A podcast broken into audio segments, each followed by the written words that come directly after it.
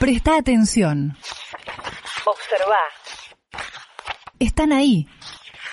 Las letras circulan por tu barrio. Es tu hora de conocerlos. Autores Locales Radio.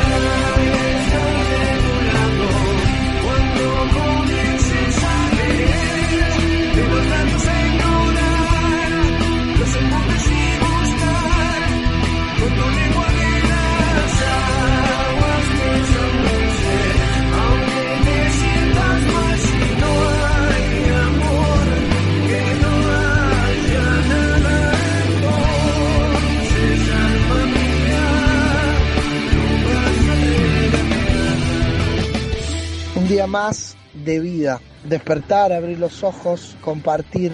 De nuestro lado, de nuestra orilla, lo que les proponemos es detenernos en el gran andar de este río o seguir en el andar, en, en la canoa, pero con un libro en la mano, buscando de la poesía ese paréntesis, encontrando en la literatura ese refugio o esa, o esa bahía o ese trueno, ese rayo que cabalga tormentas también, ¿por qué no? Que cruza la inmensidad de la noche y deja un destello de luz. También, ¿por qué no? El libro es una puerta que se abre a la imaginación y en este mundo concreto lleno de, de construcciones tan, tan reales y tan invasivas a la vista y al, y al entorno. Me refiero desde lo, desde lo más chiquito que es un poste de luz en la vereda de tu casa con cables y conexiones hasta un edificio de cemento concreto partiendo la tierra,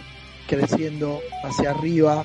Entonces, ese mundo concreto que nos manipula, que nos direcciona, tiene algunas herramientas que nos pueden conectar con esa parte no tan concreta, un poco más intangible como es el espíritu, como es el alma, como es la imaginación, como son las emociones, como son los sentimientos. Y esa es nuestra invitación cada sábado a partir de esta de este proyecto de radio de autores locales de Pilar que llevamos adelante en varias emisoras amigas que dan un lugar a nuestra, a nuestra propuesta en sus programaciones. Mi nombre es Víctor Coprisek, junto con, con Silvina Rodríguez Huisi, Gloria Cuenca Chapman, con Jarrolón, con Gustavo Rodríguez, con, con Claudio Sosa, con Alice Di Felice, Daniel Pozzi, María Almeida, Fabián Domínguez, la comisión del Movimiento de Autores Locales de Pilar y el resto de los colegas, somos más de 70 eh, autores con libros publicados y autoras que vivimos dentro de los límites del Partido de Pilar y nos abrazamos en estrategias comunes que buscan y tienen como objetivo el hecho de vender nuestros libros, que eso nos permite también seguir publicando y forma parte de esta gran autogestión, pero que deriva en algunas otras cuestiones tal vez mucho más profundas con raíces más, más saludables, ¿no? Como tiene que ver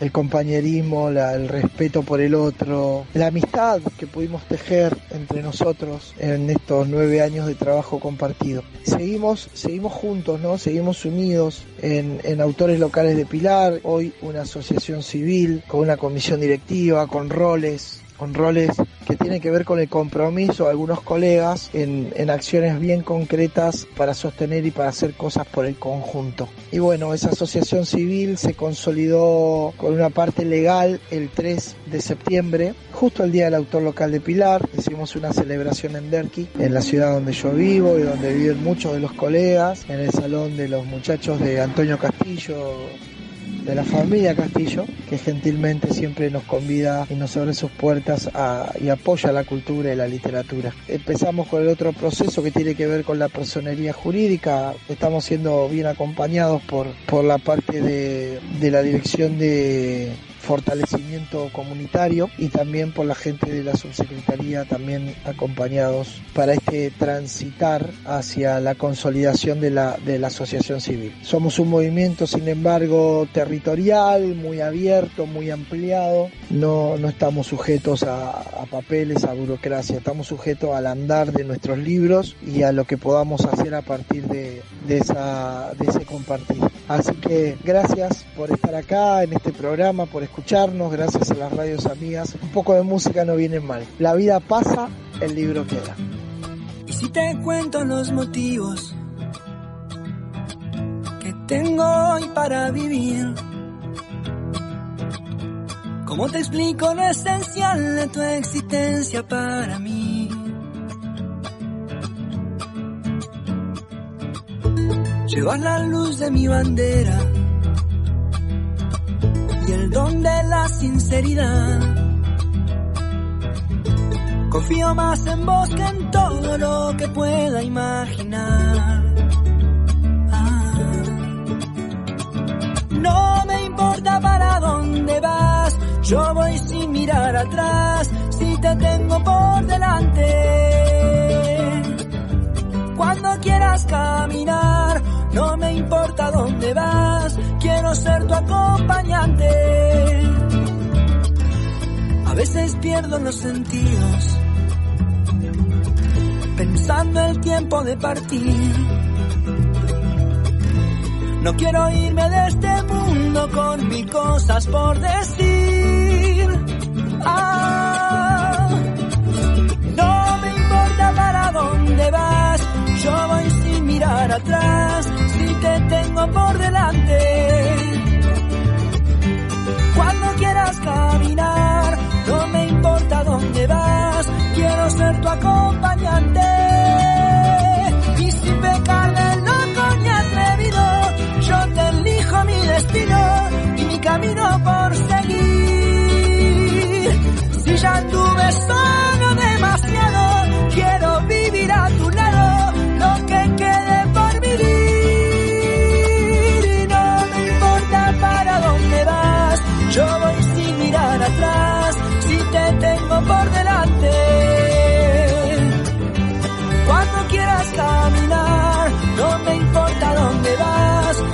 ser tu acompañante.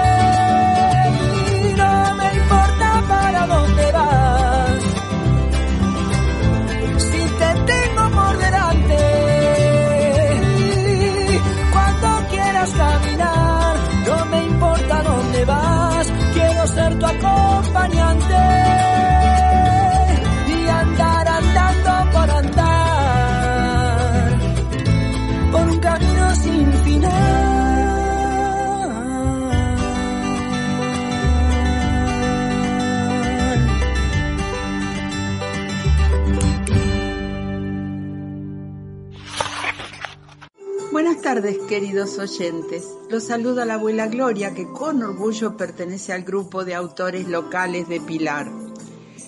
Los jubilados este mes festejamos nuestro día. Y digo festejamos y no conmemoramos porque justamente somos felices de estar un año más juntos en nuestro círculo de jubilados y pensionados de Pilar, que nos unen amistad y compañerismo. Ahora solo esperamos que esta pandemia nos permita volver a juntarnos.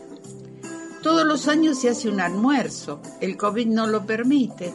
Entonces recién tomamos en cuenta el beneficio que nos da tener ese lugar donde nos sentimos respetados, escuchados y sobre todo hacer cosas que teníamos pendientes en todos los talleres como memoria, coro, teatro, folclore y aquagym que todavía no hemos podido inaugurar la pileta construida este año.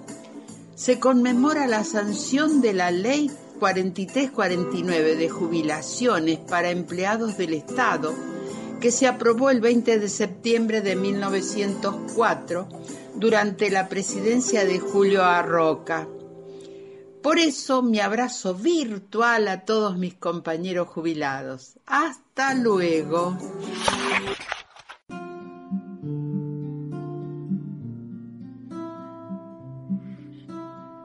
Soy Elsa Beatriz Lanfranco. De mi libro Imagina un amor.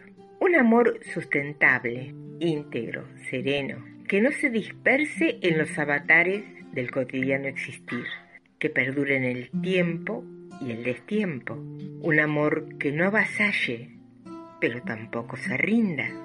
Un amor perfecto, pero no estático. Llorar de amor y que el amor nos haga reír.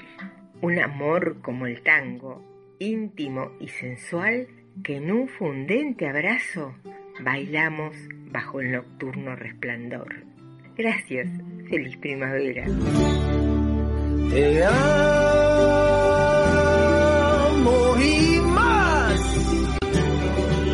Te amo y sabrás que nadie como yo te amará en esta canción.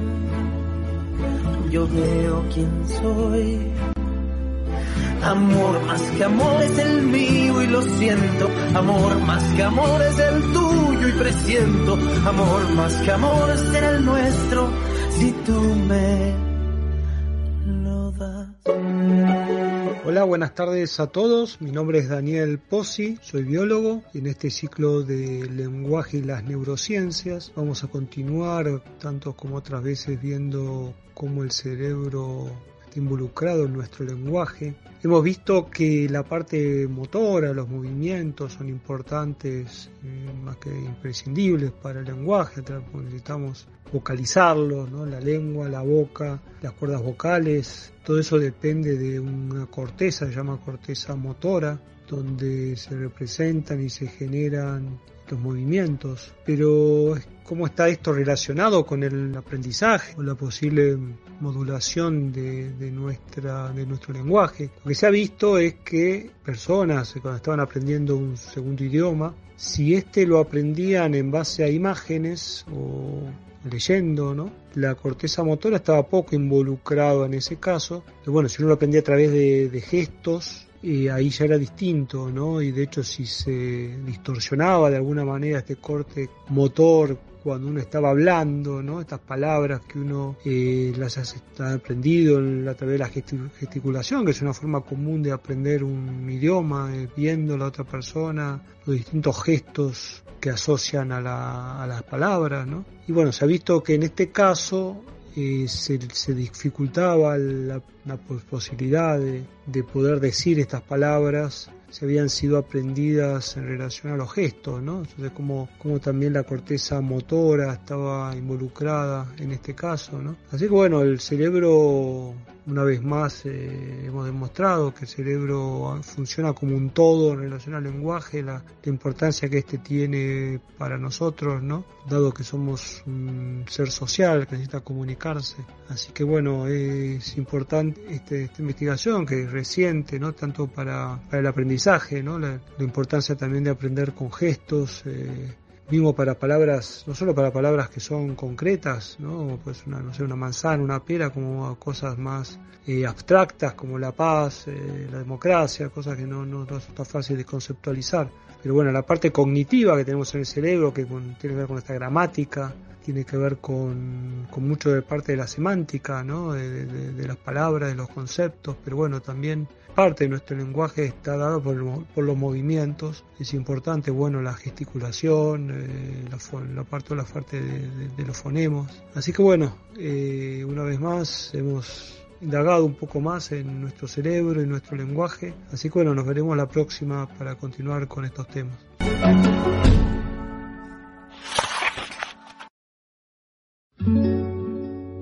A esta hora exactamente hay un niño en la calle.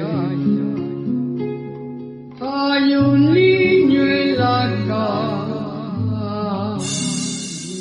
Buenas tardes, queridos oyentes de Autores Locales Radio. Soy Silvia Almada, autora local de Pilar. Quiero compartir con ustedes una gran alegría. Mañana, domingo 26 de septiembre, a las 18 horas, voy a presentar mi nuevo libro. Se titula Abandonados. Es una novela breve basada en la historia real de Daniel, un querido vecino pilarense. En la presentación contaremos además con la presencia musical de Mariné Vergara, Mauro Tesuri y María Elisa El evento será transmitido de forma pública desde mi perfil de Facebook. Estaría feliz de que pudieran acompañarme. Les deseo a todos un muy lindo fin de semana. Es honra de los hombres proteger lo que crece, cuidar que no haya infancia dispersa por las calles, evitar que naufrague su corazón de barco su increíble aventura de pan y chocolate, poniéndole una estrella en el sitio del hambre. De otro modo es inútil, de otro modo es absurdo ensayar en la tierra la alegría y el canto, porque de nada vale si hay un niño en la calle. Todo lo tóxico de mi país a mí me entra por la nariz. Lavo auto, limpio zapatos, huelo pega y también huelo paco. Robo billetera, pero soy buena gente. Soy una sonrisa sin dientes, lluvia sin techo, uña con tierra. Soy lo que sobró de la guerra. Un estómago vacío, soy un golpe en la rodilla que se cura con el frío. El mejor guía turístico del arrabal por tres pesos te paseo por la capital. No necesito visa para volar por el redondel porque yo juego con aviones de papel. Arroz con piedra, fango con vino y lo que me falta me lo imagino. No debe andar el mundo con el amor descalzo, enarbolando un diario como un ala en la mano, trepándose a los trenes, canjeándonos la risa, golpeándonos el pecho con un ala cansada. No debe andar la vida recién nacida precio la niñez arriesgada una estrecha ganancia, porque entonces las manos son inútiles fardos y el corazón apenas una mala palabra. Cuando cae la noche duermo despierto, un ojo cerrado y el otro abierto, por si los tigres me escupen un balazo. Mi vida es como un circo pero sin payaso.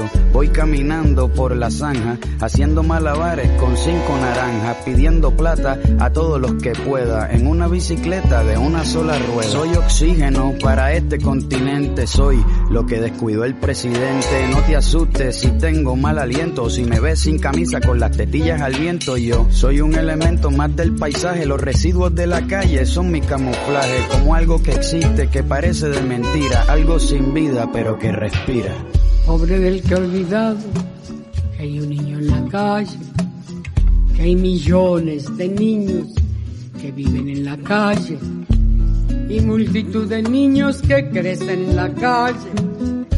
Yo los veo apretando su corazón pequeño mirándonos a todos con fábula los ojos. Un relámpago trunco les cruza la mirada, porque nadie protege esa vida que crece. Y el amor se ha perdido,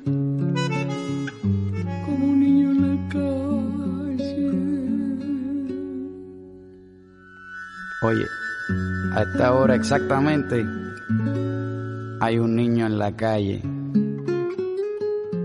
Hay un niño en la calle.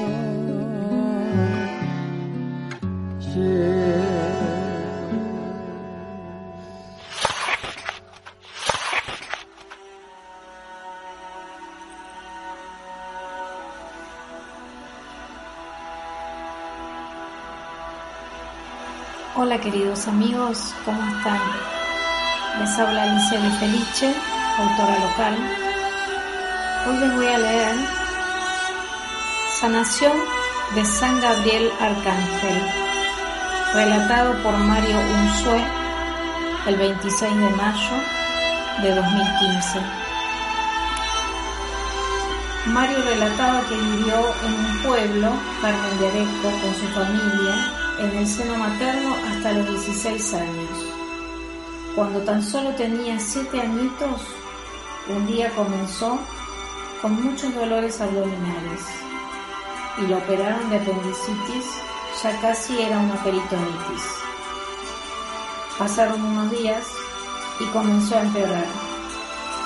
Debido a una gran infección, tuvieron que intervenirlo nuevamente y estuvo en terapia intensiva durante dos largos meses con una septicemia generalizada. Como no se veían mejoras, decidieron trasladarlo a su casa y diariamente le hacían curaciones. Cada día que pasaba estaba peor. La madre rezaba diariamente el rosario parada al lado del niño durante horas. Los padres estaban desesperados, dado que su hijo no mejoraba. Venía a visitarlo el sacerdote del pueblo y él escuchaba a los médicos que decían que nunca iba a poder hacer deportes y que se tenía que cuidar mucho. Un día, Mario empeoró y entonces sus padres lo llevaron a la cama y lo acostaron en el medio de ellos. Transcurrida la medianoche, Mario se despertó y de pronto vio del lado izquierdo de la cama cómo aparecía una luz blanca muy potente que tenía forma de ángel. Se desplazaba lentamente. Se ponía en medio de la cama y lo hacía en posición de manos.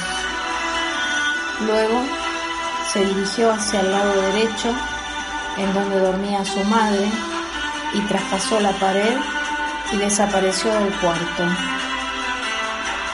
El niño muy asustado, no se animó a despertar a sus padres esa noche. El ángel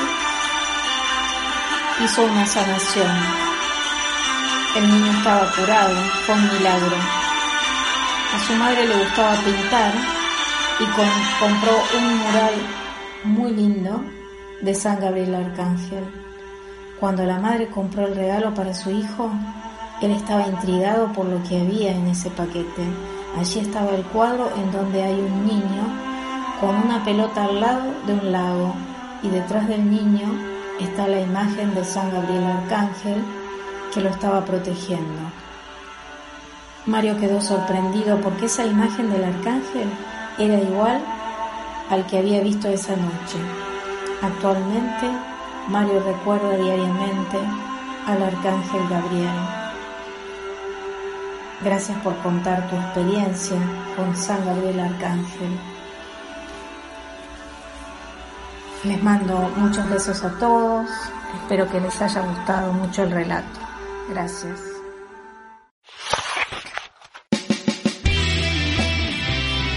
Auspicia en el programa Autores Locales Radio seresreflexivos.com.ar, un espacio de reflexión para el encuentro con uno mismo donde se entiende la psicología como una herramienta preventiva y de superación, a la psicoterapia como un camino de autoconocimiento y a la espiritualidad como la búsqueda de sentido personal. Seres reflexivos, consultorio virtual, escucha activa en línea, consultas y turnos al 011 15 26 16 20 13. También este programa es posible gracias al apoyo del Bodegón Ediciones. Te ofrecemos el mejor acompañamiento para que puedas cumplir el sueño de publicar tu libro. Lectura y devolución, corrección ortográfica y estilo, diagramación, maquetación, diseño gráfico de tapas con solapas a color full, impresión e ebook y asesoramiento legal. También presentación virtual que incluye grabación editada y subida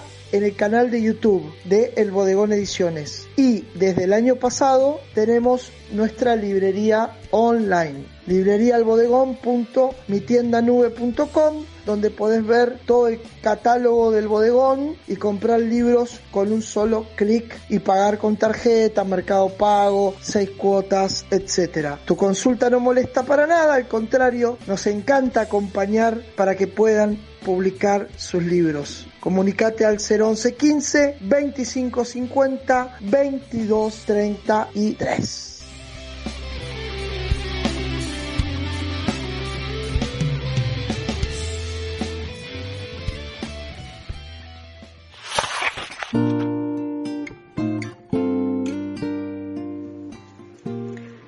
En esta tarde me gustaría muchísimo compartir con ustedes un soneto muy conocido de Francisco Luis Bernardes que seguramente recordarán.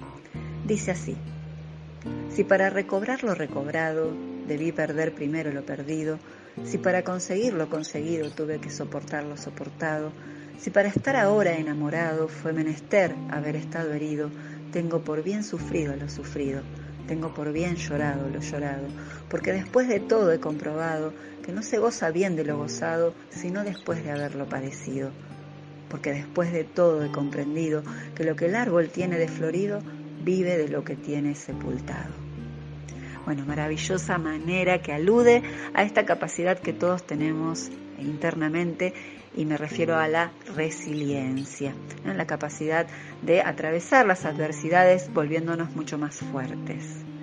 Mi nombre es Silvina Rodríguez Huisi, esta es la columna de la papelera y estamos en nuestro programa, el de los autores locales de Pilar. Bueno, por lo tanto la invitación es a que dejes los lamentos, que te sacudas la queja, que dejes el mal humor de lado, el desánimo. Esta es la oportunidad. ¿Se vendrán más dificultades? Seguramente, pero para ese entonces, si entrenas una nueva mirada, ya no lo serán. Por lo tanto, prohibido darse por vencido. Ensayo-error. Así se aprende, no hay otra forma. ¿Te equivocaste? ¿Pensás que podrías haberlo hecho mejor? ¿Recién ahora te diste cuenta de algo que no puedes cambiar? La vida, que es la mejor maestra de todas, te dará una nueva oportunidad. Es más, con cada amanecer tienes tu nueva oportunidad. No importa si lo intentaste más de una vez y no funcionó, si pusiste todo tu empeño y tu mejor esfuerzo y aún así no obtuviste los resultados esperados. Puede pasar. De hecho, es la manera que a veces utiliza la misma vida para darnos temple. Y el temple alude a ese carácter valiente, noble y tranquilo durante las pruebas. Si las cosas no salen bien desde el principio, no tendríamos la oportunidad de moldear nuestro carácter, darle forma y saber de qué estamos hechos. Cuando luchamos por algo que nos interesa de veras, cuando queremos lograr esas cosas que nos hemos propuesto en nuestro corazón y con conciencia, entonces inevitablemente se pondrá en juego nuestro temple, porque puede pasar que las cosas se pongan más complejas. Así que la invitación es a que sonriamos a pesar de la dificultad, eh, a pesar de, de los momentos difíciles que podamos llegar a vivir, eh, que podamos aplastar esos miedos, esas dudas, esas incertidumbres y avanzar. No importa que tropecemos muchas veces con la misma piedra, no importa que fallemos, siempre valdrá la pena todo esfuerzo. Lo sabrás sobre todo cuando saborees la dicha de haber alcanzado esos objetivos. Les dejo un abrazo enorme. Sigan disfrutando del programa.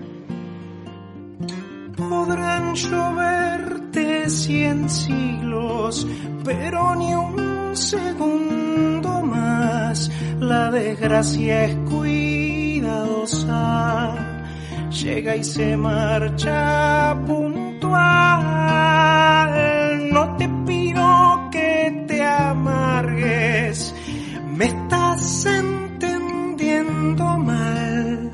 El apetito no es hambre y moverse no es bailar. Desembala la memoria, que no hay cosa que no sirva te va a servir lo amarrado y lo que anda a la deriva. ¿Por qué no lloras un poco? Vos que vas bailando tanto, llora bien, abrí los ojos y después seguí bailando.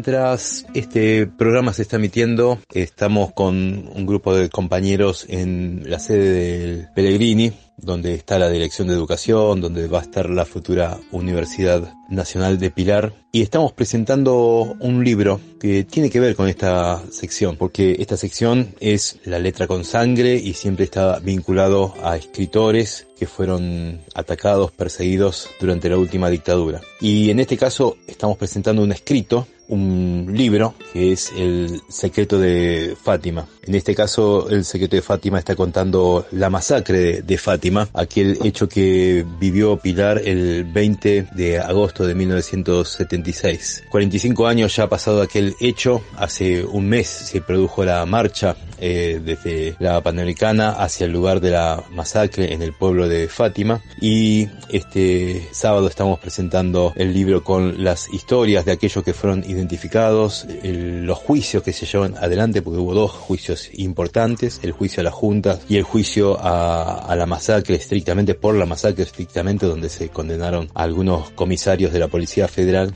Y además contamos los, los hechos previos a esta masacre con algunas hipótesis sobre por qué se produjo, cómo se produjo, quiénes fueron sus protagonistas, cuál fue el contexto de época y si hay antecedentes de masacres de estas características. Recordamos estaban en coordinación federal una gran cantidad de desaparecidos, eligieron a 30 de esos 30 los sacan en un camión del ejército y 60 kilómetros al norte en la localidad de Fátima. Los bajan en la madrugada, los eliminan con un tiro en la cabeza y, y, quieren hacer un destrozo con sus cuerpos porque los dinamitan. Finalmente son enterrados en el cementerio de Derqui y recién hacia finales de la década del 80 y en los 90 se empieza a hacer las identificaciones. Son 30, 20 varones, 10 mujeres y de ellas eh, hay 15 identificados. Perdón, 25 identificados, faltan 5 todavía. Así que en eso está trabajando el equipo de antropología forense y contamos algo de la historia de ese equipo que hasta el 2019 este, vino identificando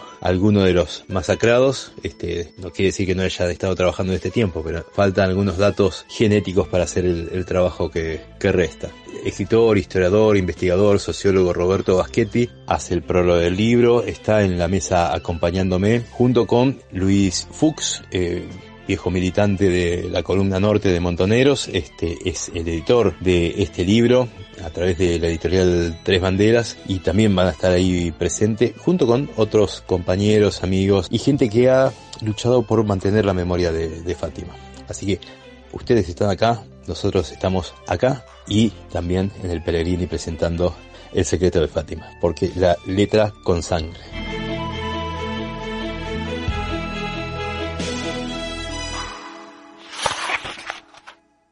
Buenas tardes, soy Viviana San Pedro y en el mes de la primavera quería leer un poema de mi autoría que se titula Un vestido vaporoso. Y no es cualquier poema para mí, en primer lugar porque surgió de un taller literario con el profesor Jorge Derget, un gran maestro. En segundo lugar porque pertenezco a autores locales de Pilar grandes maestros. En tercer lugar, porque también el mes de septiembre tiene que ver con el Día del Estudiante y con esos adolescentes que nos van a trascender y que van a dar frutos.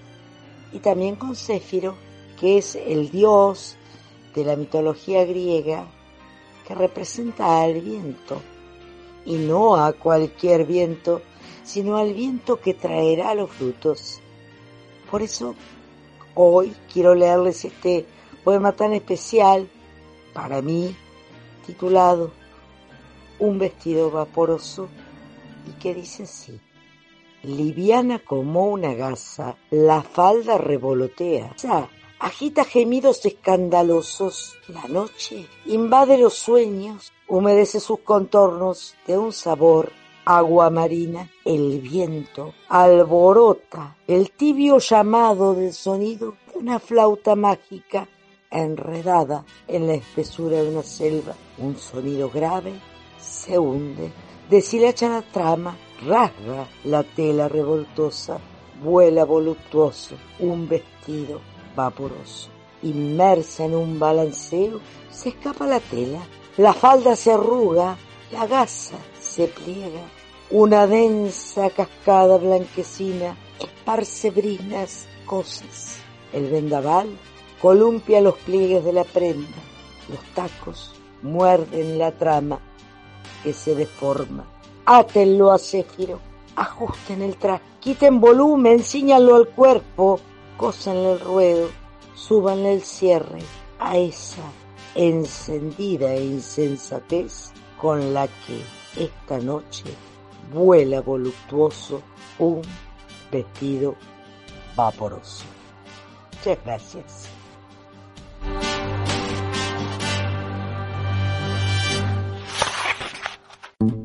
El lado B, música popular latinoamericana, la que no escuchás en todos lados. Idea y compaginación, Claudio Sosa.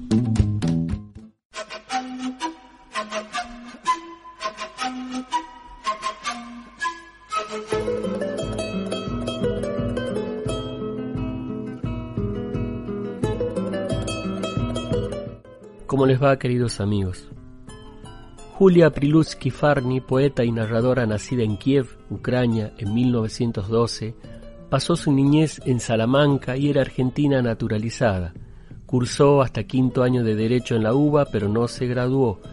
Fue la máxima representante de la generación poética de los años 40 en Argentina. En 1941 ganó el Premio Municipal de Poesía. Sentía un profundo amor por la Argentina. Falleció en Buenos Aires el 8 de marzo del 2002 a los 90 años. Ella escribió este poema Definición de la Patria que musicalizó Julio Lacarra y hoy lo vamos a escuchar en la voz de Laura Albarracín.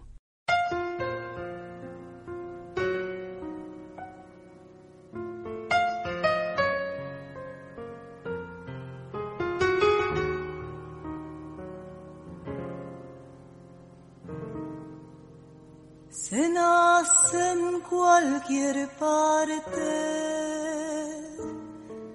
es el misterio, es el primer misterio inapelable. Pero se ama una tierra como propia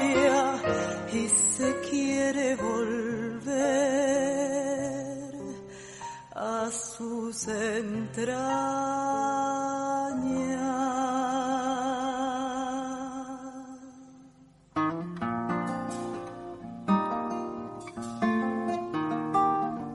Allí donde partir es imposible, donde permanecer es necesario donde el barro es más fuerte que el deseo de seguir caminando, donde las manos caen bruscamente y estar arrodillado es el descanso, donde se mira el cielo con soberbia desesperada y áspera,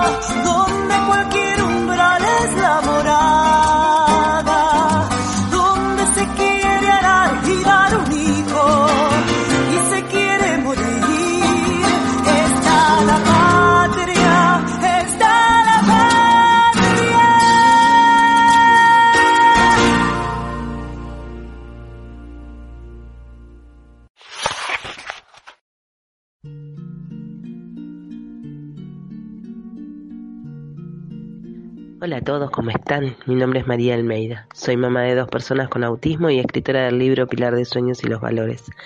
Este espacio se llama Autismo y Literatura.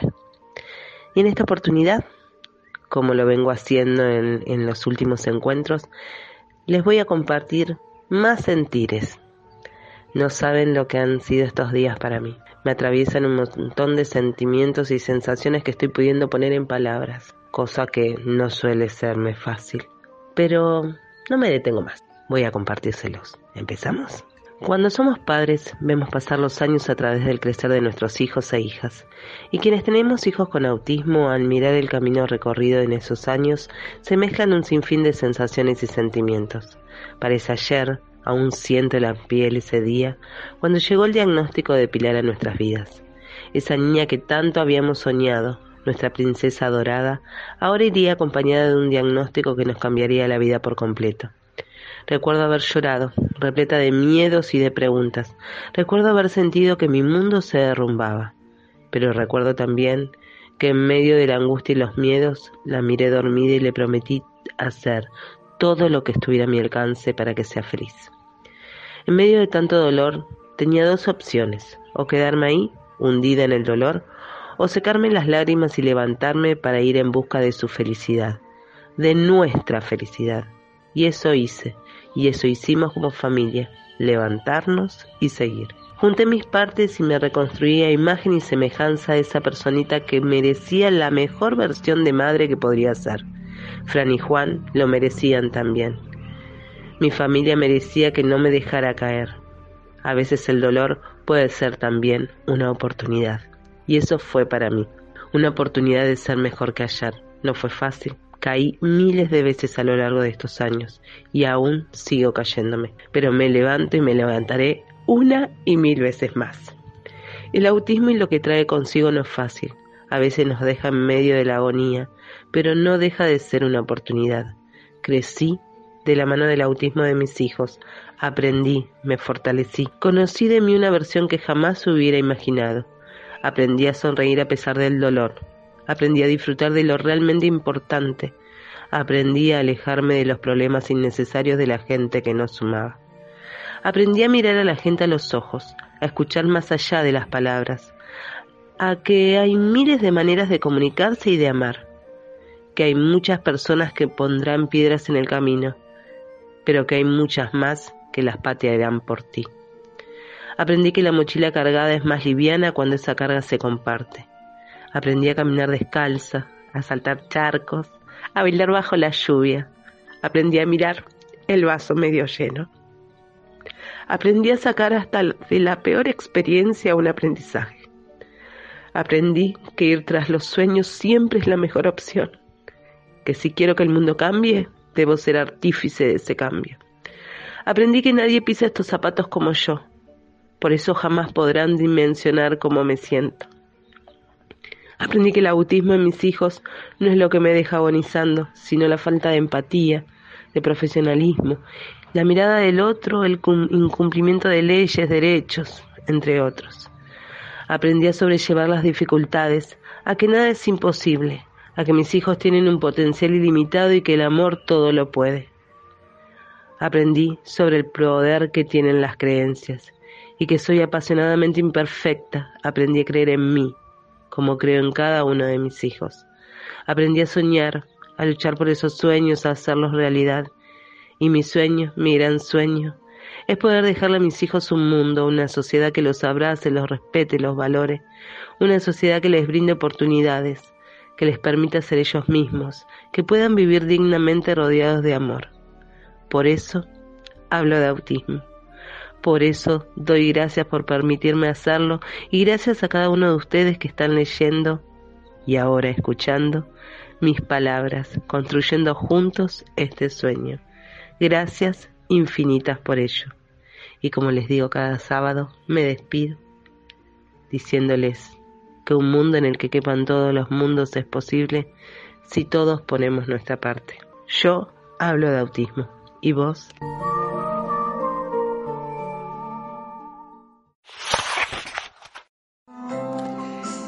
Para despedirme, la poesía de todos los sábados. Jubilado. Me recibí de señor el día que entré en la empresa. Hasta allí era el chabón que nunca hacía nada. Era el que no sabía traer el pan a la mesa. Todo cambió en ese momento. El mundo se vino encima. Yo que siempre me enojaba por ver a mi padre cansado. Tal vez nunca pensaba que el trabajo era tan bravo. Aprendí a tolerar al jefe que con razón me decía, pone atención, porque nada hacía bien. Con el tiempo maduré, ahora pienso que fue otro padre para mí. Hoy soy el jefe, con años de trabajar ya me estoy por retirar. Me han hecho la despedida, los mismos que recibí el día que se graduaron. Ahora son compañeros. De jefe no tengo nada. Soy un simple jubilado sin fuerzas ni capacidad para enseñar a los nuevos. La informática me llevó a ser un viejo ignorante. La experiencia ya no sirve si no sabes meter los dedos en esa máquina siniestra. Ahora estoy pensando en comprar una de esas, así comunicar que estoy vivo y saludar en las fiestas. Hasta el sábado.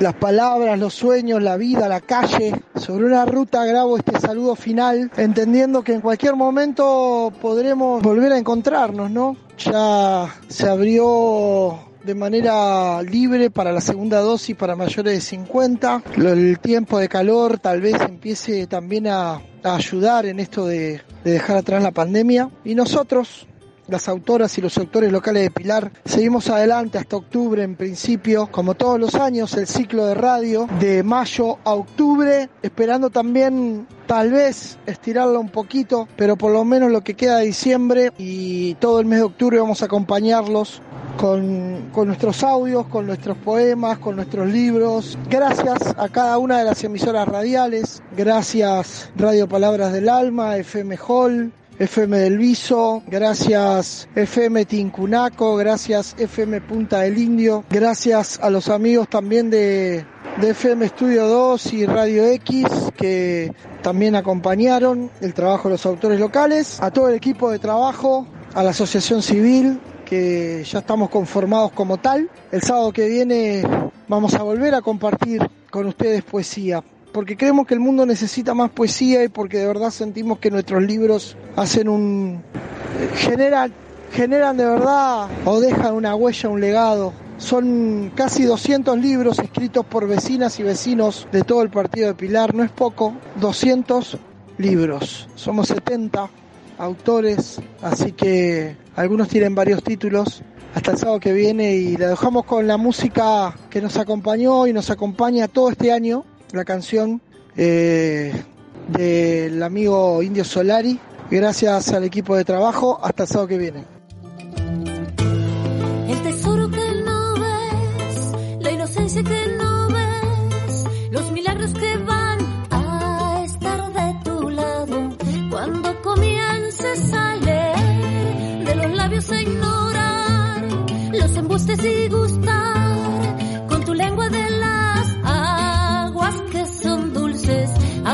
sientas mal si no hay amor, que no haya nada entonces, alma mía, no vas a regatear. Un hermoso día es hoy, hay que bello día es hoy, esta parada